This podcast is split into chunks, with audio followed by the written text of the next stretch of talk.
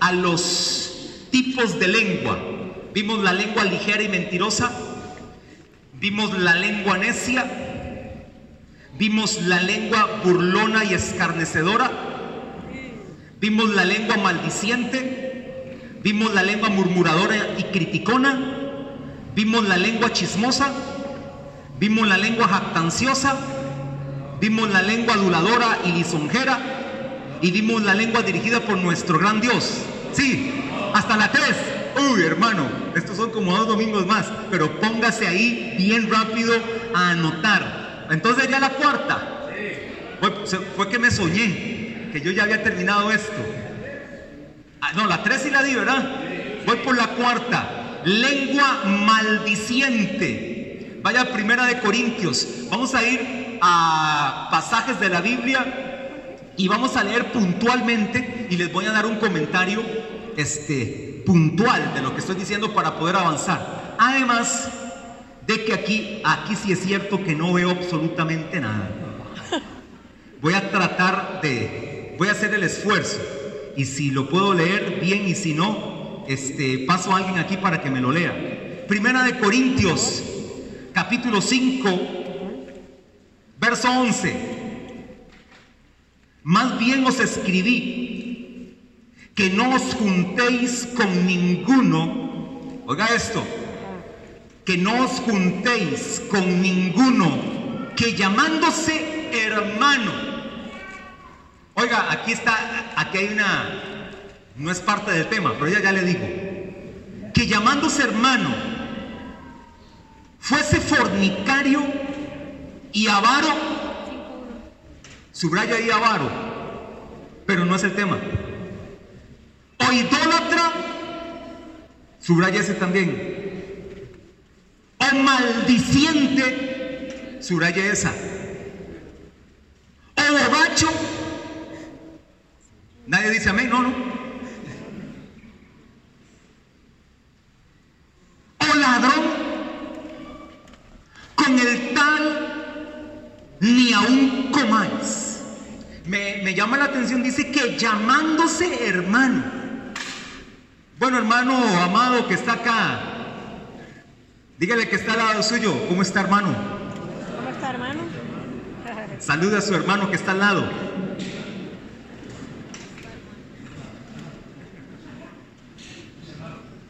Usted le puede decir, hermano, el que está al lado suyo, pero que lo sea verdaderamente aquí sí, en la carne, que llamándose, me queda por lo menos ese, ese derecho a la duda, porque qué decepción sería que alguien sea un hermano, porque aquí dice Corintios, el apóstol Pablo, que llamándose hermano sea un ladrón, un borracho, un fornicario, un idólatra, un avaro. Y a la que quiero llegar es un maldiciente. Lo que el, apóstol Pablo está diciendo de forma real es que hay gente que es cristiana y todavía tiene ese tipo de costumbres. ¿Cuántos aquí son borrachos? Date la mano. No, no. Pero le aseguro que más de uno aquí se toma sus cervecillas. Se lo aseguro. Se lo aseguro se compra, anda como un agente secreto. Cuando va a comprarse el six pack, no lo compra en el súper del barrio.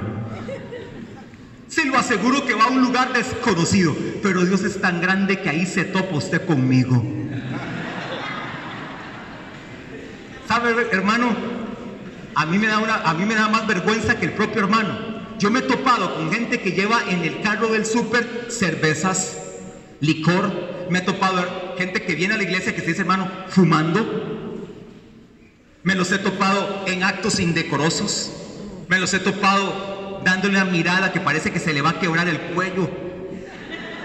180 y 360 grados viendo a una hermana. No, una hermana, no, una impía. Aquí en la iglesia a algunos se les va la mirada, pero este, no los he agarrado. Pero se llaman hermanos cuando hablamos de que una iglesia, es más, el mundo entiende el mundo da por hecho, oiga esto, el mundo da por hecho que todos ustedes que están aquí sentados son diezmadores de una iglesia y por eso son bien brutos. ¿Sí o no? En el mundo piensan que todos ustedes dan el diezmo. Y es más, hasta algunos dicen, y ustedes no dan el diezmo, ustedes dan más del diezmo. En el mundo creen eso. Pero es que hay gente que se llama hermano que es avaro. ¿Avaro o avaro? Avaro. Es decir, de vez en cuando practico este principio. Pero escuche, dice el apóstol Pablo, hay gente que es maldiciente. Es la palabra griega loidoros. Y la palabra griega loidoros con L, loidoros significa es un difamador y un vituperador. La persona que maldice es un difamador y es un vituperador. También otra acepción de esta palabra, loidoros en griego, es ser un pillo y un canalla. La persona que maldice, también en el griego, una de sus acepciones es un pillo y es un canalla. No sé si usted entiende estas palabras, pero a mí estas palabras me suenan bien fuerte.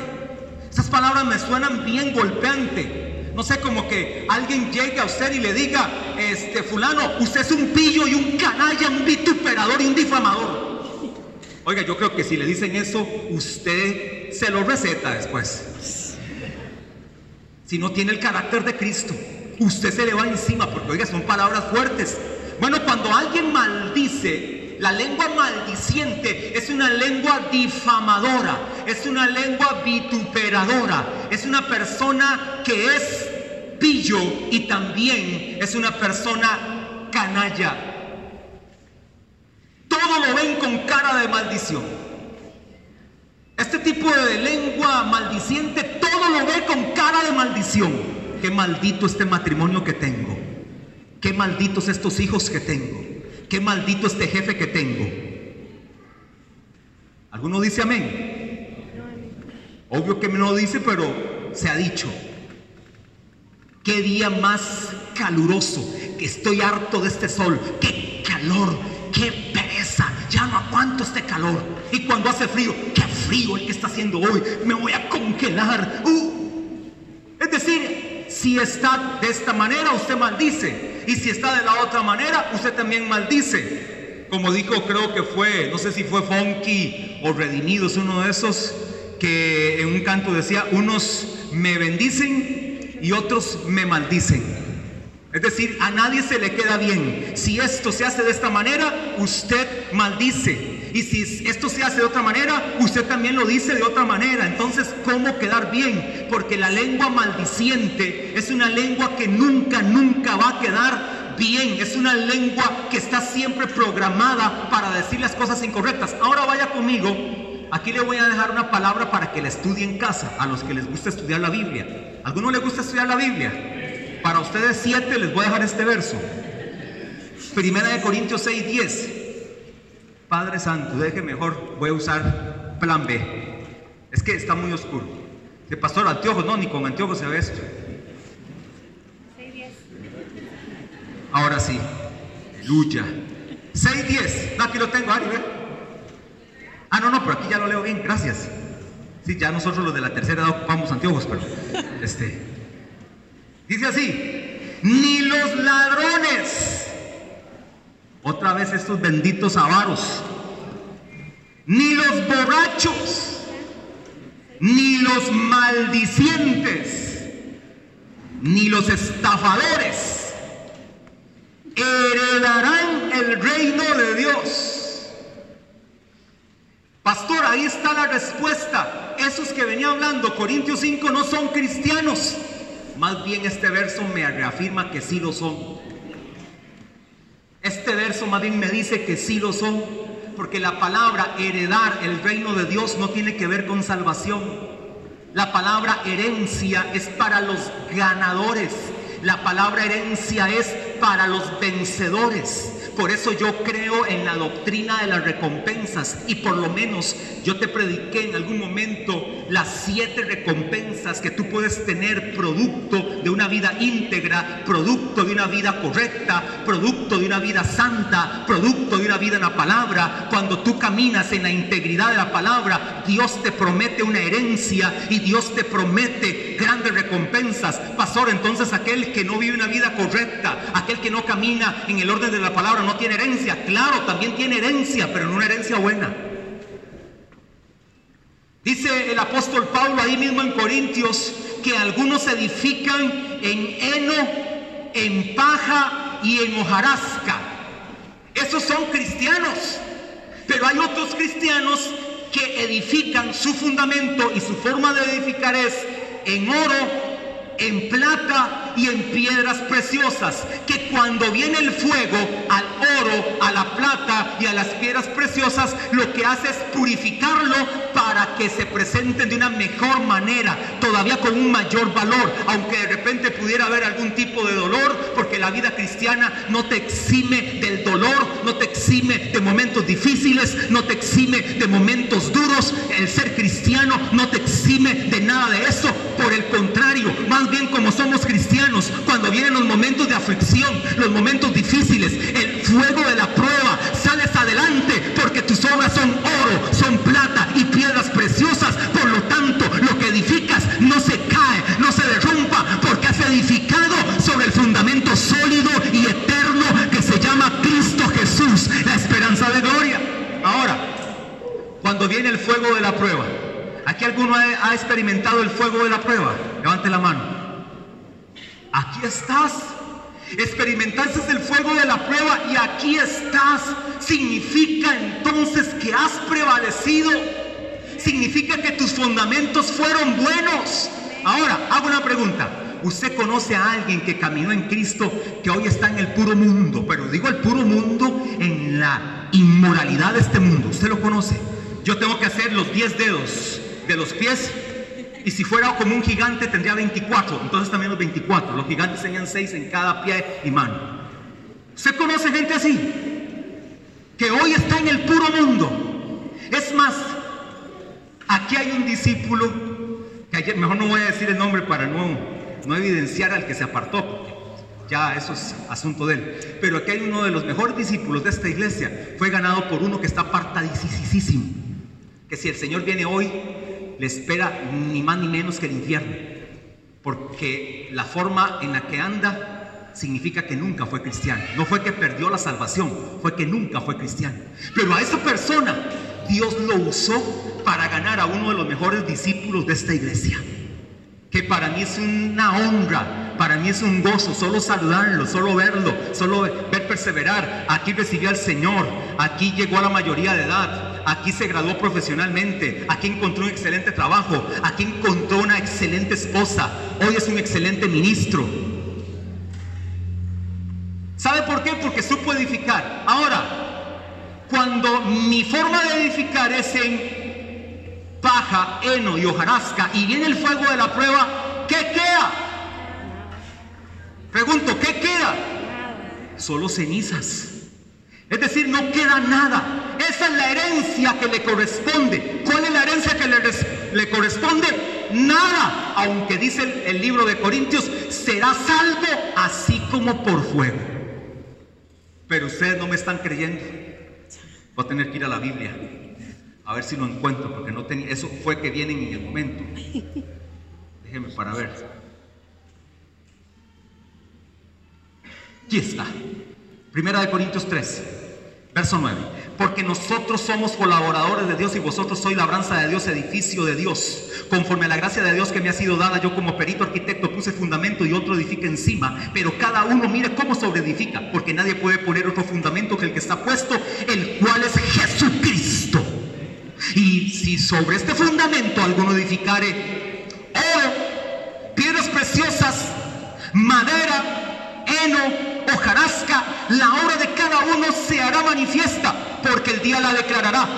Pues por el fuego será revelada y la obra de cada uno cual sea, el fuego la probará. Oiga esto, hermano amado, el fundamento no cambia. Lo que cambia es lo que tú en qué edificas tú. ¿Está claro? El fundamento nunca va a cambiar. Lo que sí va a cambiar es en qué edificas. Yo puedo edificar en seis tipos de materiales que ahí están bien claros. Si, verso 14, si permaneciere la obra de alguno que sobreedificó, recibirá, ¿qué cosa? Recompensa.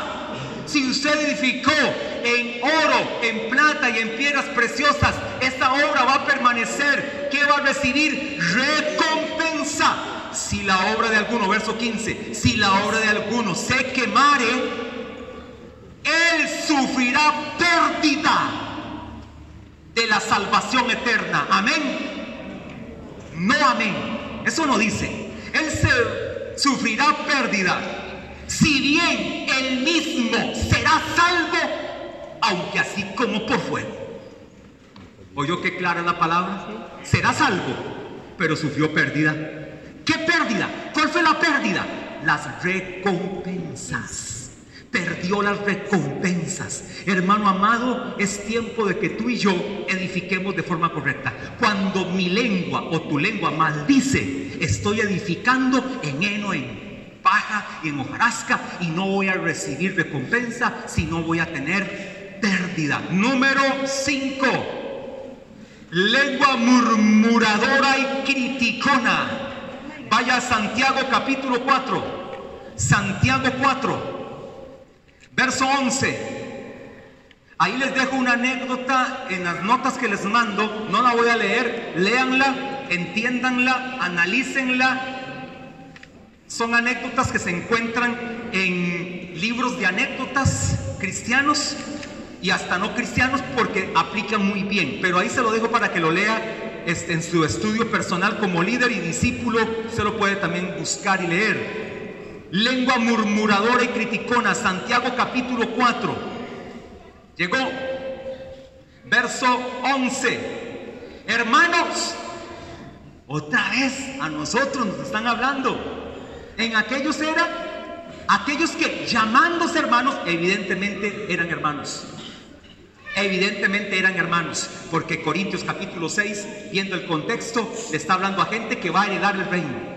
Bueno, nada más aclaro el punto, porque no lo expliqué mucho. Heredar el reino es diferente a entrar al reino. Cuando usted nace de nuevo, usted entra al reino. Por eso San Juan capítulo 3 Jesús le dice a Nicodemo, te es necesario nacer de nuevo. Y cuando tú nazcas de nuevo, entrarás a... 4.11. Sí, se fue ya la luz aquí también. Qué Bueno, sigo, sigo. Una cosa es heredar el reino y otra cosa es entrar al reino, ver el reino. Es necesario ver el reino de Dios, es necesario entrar al reino y también es necesario heredar el reino.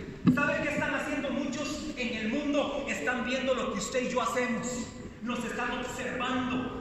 Y por eso nos critican y nos señalan y nos tratan de esto y nos tratan de lo otro y pueden ver cosas que de repente no les parece. Están viendo el reino y por lo tanto serán condenados. Pero tú y yo tuvimos el placer de, de entrar al reino de Dios.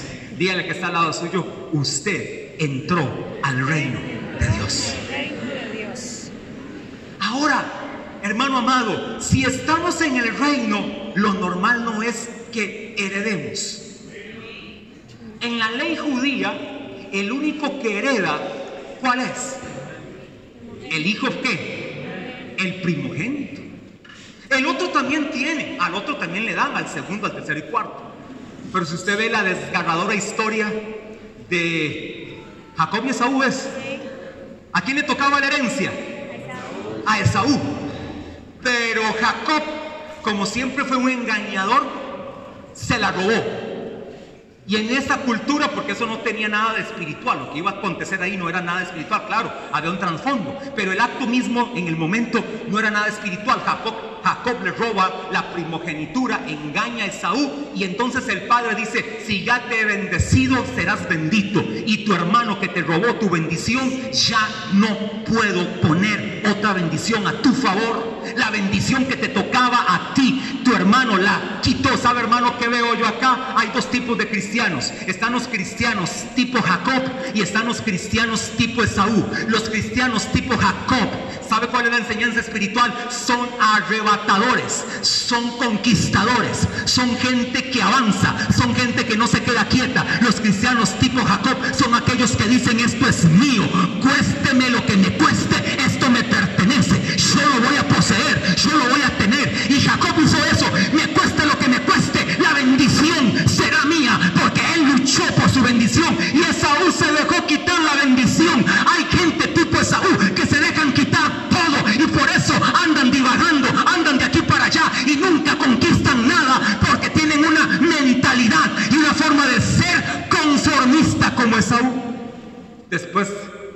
le valió llorar?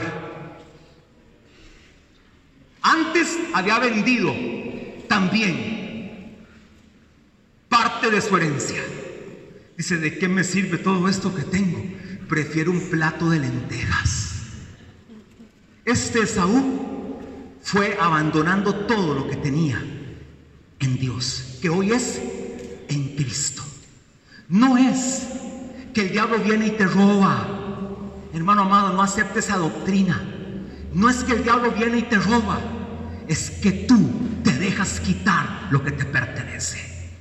Es muy diferente. Y a veces el diablo ni tiene que hacer nada. El diablo dice, estos se matan solos. Estos son tan fáciles, no hay que hacer absolutamente nada. Porque Él sabe que no puede hacer nada. Porque lo que usted tiene fue conquistado por Cristo en la cruz, es seguro. Pero usted no lo disfruta. Esaú no lo disfrutó, Jacob sí lo disfrutó. El murmurador, la lengua murmuradora, vamos a Santiago 4. Hermanos, no murmuréis los unos de los otros. El que murmura del hermano y juzga a su hermano, murmura de la ley y juzga a la ley, pero si tú juzgas a la ley, no eres hacedor de la ley, sino juez. Un solo, uno solo es el dador de la ley que puede salvar y perder, pero tú, ¿quién eres para que juzgues a otro? La palabra murmurar es la palabra griega, anótenla ahí los que les gusta anotar, es la palabra griega catalaleo. Catalaleo. Al final termina en laleo. Catalaleo, pero es junta, con tilde en la segunda A. Catalaleo, toda pegada, con K. Y esta palabra catalaleo, ¿sabe qué significa? Traidor. Traidor. No uno que trae cosas. No, no es uno que trae, no, no, es un traidor. El que trae cosas es un traidor. Pero este es un traidor. Es una persona que no es digna de confianza. Es una persona que siempre está incómoda con todo. En nada está de acuerdo. A todo le lleva la contraria el murmurador. Y si no, pregúntele a Judas. Porque Judas era el primer murmurador que decía, ¿qué se va a hacer con todo este dinero? ¿Cómo es posible que quiebren el frasco de alabastro de nardo puro y te lo echen encima? Lo pudiéramos haber vendido y con el precio de lo vendido se lo damos a los pobres. ¿Qué espiritual sonó Judas? ¿Sí o no? ¿Qué espiritual hoy sonó? Oiga, era de admirar. Se lo damos a los pobres. Jesús le dijo, se lo voy a profaciar, déjate de cosas Judas. A los pobres siempre los tendréis. Pero esta mujer ha decidido primero adorarme antes que cualquiera de ustedes. Y por eso ha quebrado este frasco de alabastro nardo puro. Y por eso se llenó el olor de la casa de su perfume. Porque esta mujer está dando lo mejor de sí. Está dando su adoración al que la merece, que soy yo, en ese caso Jesús. Estoy parafraseando. El murmurador siempre critica. El murmurador siempre lleva a la contraria. El murmurador está a favor de los que están en contra y en contra de los que están a favor. ¿Oyó cómo es el murmurador? Está a favor de los que están en contra y está en contra de los que están a favor, es decir, con nadie está. No está con nadie. Dice el verso 12 de Santiago 4.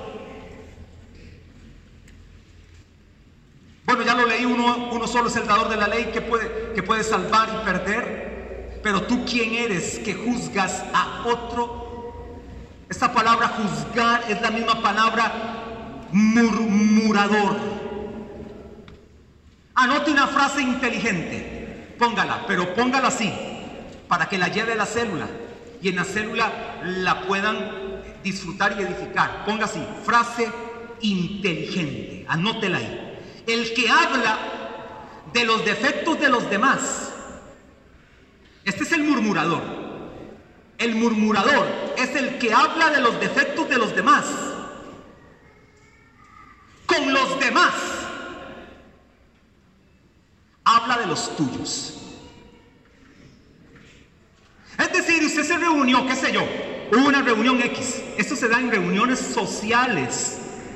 En esas reuniones de repente que te invitaron a una fiesta, este, a una carne asada, este, qué sé yo, a una graduación, a un cumpleaños, no sé, te invitaron.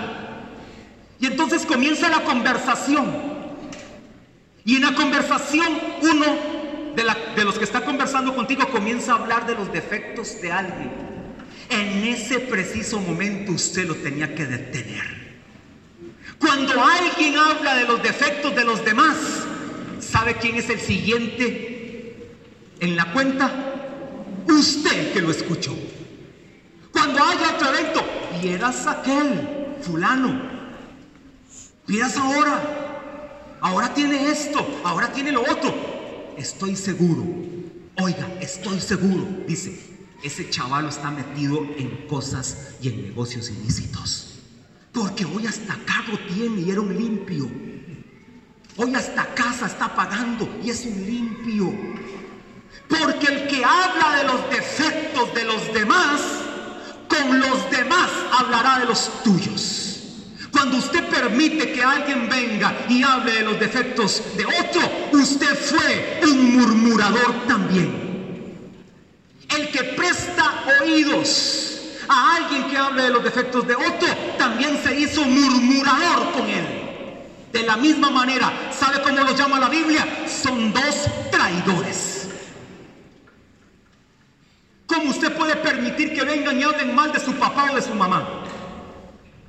Aunque tengan la razón. Aunque tengan la razón. Usted no puede permitir que alguien venga a hablar mal de su papá y de su mamá. Eso es una deshonra que usted como hijo abra sus oídos para que alguien venga y hable mal de su papá y de su mamá, aunque no sean cristianos, hermano. Aunque no sean hijos de Dios, usted no puede permitir que vengan y hablen a las espaldas de un hermano suyo, de un líder, de un discípulo. Del, uno, del único que pueden hablar a las espaldas es del pastor. Porque de por sí ya estamos acostumbrados a eso. Así que usted sabrá de qué decide hacer. Pero no permita. Anote la frase inteligente. El que habla de los defectos de los demás, con los demás hablará de los tuyos. Así que fue tu peor inversión hablar con esa persona. Y sabe, hermano, es que el murmurador no cambia. El murmurador no cambia. A no ser de que tenga el nuevo nacimiento. A no ser de que verdaderamente venga a Cristo pero el murmurador, ¿cómo cuesta que cambie? Ve cualquier momento para murmurar. Ve cualquier asunto para murmurar. Está deseando terminar la conversación con usted para ir todo lo que usted le contó a otros. Y más ahora con las redes sociales y ahora con el WhatsApp y entonces le manda a todos los grupos todas las intimidades que usted por confiado le dijo, se las está haciendo ventilar al mundo entero. Número 6. Uy, esta esta es prima hermana de la anterior. La que viene es prima hermana. Estas son como, como lenguas partidas, ¿verdad? Una va para una dirección otra va para otra. ¿Cómo se llaman esos que son como, tienen una lengua partida? Bípida. Viperina. Bueno, con todo el respeto, pero estoy hablando espiritualmente, ¿verdad? Porque si es por una enfermedad este, que ha pasado y que pasa, este, más bien declaramos sanidad. Pero estoy hablando espiritualmente. Está como en dos direcciones. Esta es la lengua murmuradora, pero esta tiene doble poder, porque la otra es chismosa. ¿Usted conoce algún chismoso? Levanten la mano a ver si soy solo yo. Levítico 19 y terminamos. Capítulo 19, verso 1. Habló Jehová a Moisés diciendo, pregunta, ¿quién habló? ¿Habló el pastor?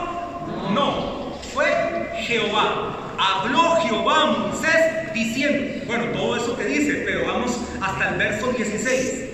No andarás chismeando entre tu pueblo, no andarás chismeando entre tu pueblo